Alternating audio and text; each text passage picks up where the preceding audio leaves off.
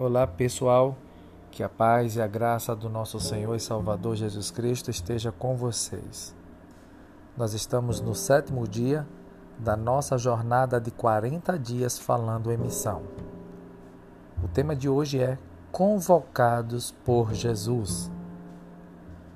No Evangelho de Mateus, no capítulo 28, versículo 19 e 20, o Senhor fala dessa forma. Portanto, ide, fazei discípulos de todas as nações, batizando-os em nome do Pai, do Filho e do Espírito Santo, ensinando-os a observar todas as coisas que eu vos tenho mandado. E eis que estou convosco todos os dias, até a consumação dos séculos.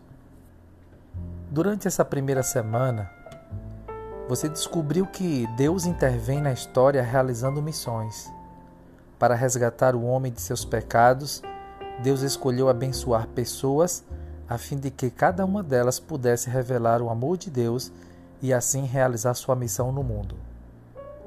Homens e mulheres, reis e profetas anunciaram que Deus enviaria um Salvador. Então, na plenitude dos tempos, Deus enviou seu Filho para revelar a si mesmo e dar sua vida pelos pecados dos homens. Jesus morreu, mas ressuscitou, e antes de voltar aos céus, deixou com seus seguidores uma nova convocação para a missão. Em sua convocação, Jesus demonstrou que Deus permanece em sua estratégia de usar homens para revelar o seu amor e seu plano de salvação. Ainda hoje, ele espera que os que creem nele se tornem propagadores de sua mensagem e de seu amor a outras pessoas. O canadense Oswald Smith compreendeu esse chamado e, desde a sua juventude, decidiu cumprir sua missão no mundo. Ele viveu de 1890 até 1986.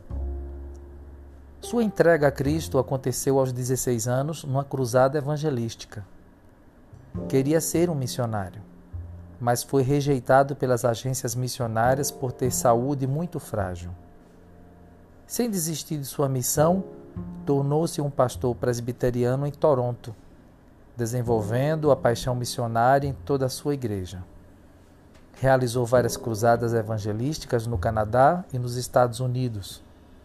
Pregou o Evangelho de Jesus em mais de 80 países. Utilizou rádio e televisão para fazer missões e sua igreja local, a Igreja do Povo em Toronto. Enviou e sustentou centenas de missionários no mundo todo. Ele ainda compôs hinos e escreveu 35 livros que foram traduzidos em mais de 128 línguas. Acabou sendo conhecido carinhosamente como Senhor Missões. Você pode imaginar que só pessoas especiais são chamadas e convocadas para realizar a missão de Deus no mundo mas o que torna as pessoas especiais é a sua obediência à convocação que Jesus fez. Isso porque ele mesmo prometeu que estaria com cada uma delas até o final dos tempos. A presença e o poder do próprio Deus acompanham os que se dispõem a realizar os seus propósitos na terra. Você em missão Anote no papel cinco ideias práticas de como você pode cumprir sua missão, anunciando Jesus para sua família, vizinhos, colegas de escola ou, faculdade, no seu trabalho ou grupo de amigos. Depois, ore pedindo a Deus que use sua vida com poder.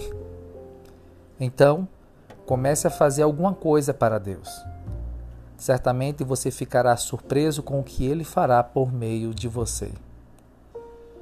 Que Deus te abençoe e que o Espírito Santo te revista de poder e autoridade e te leve muito além das suas próprias expectativas.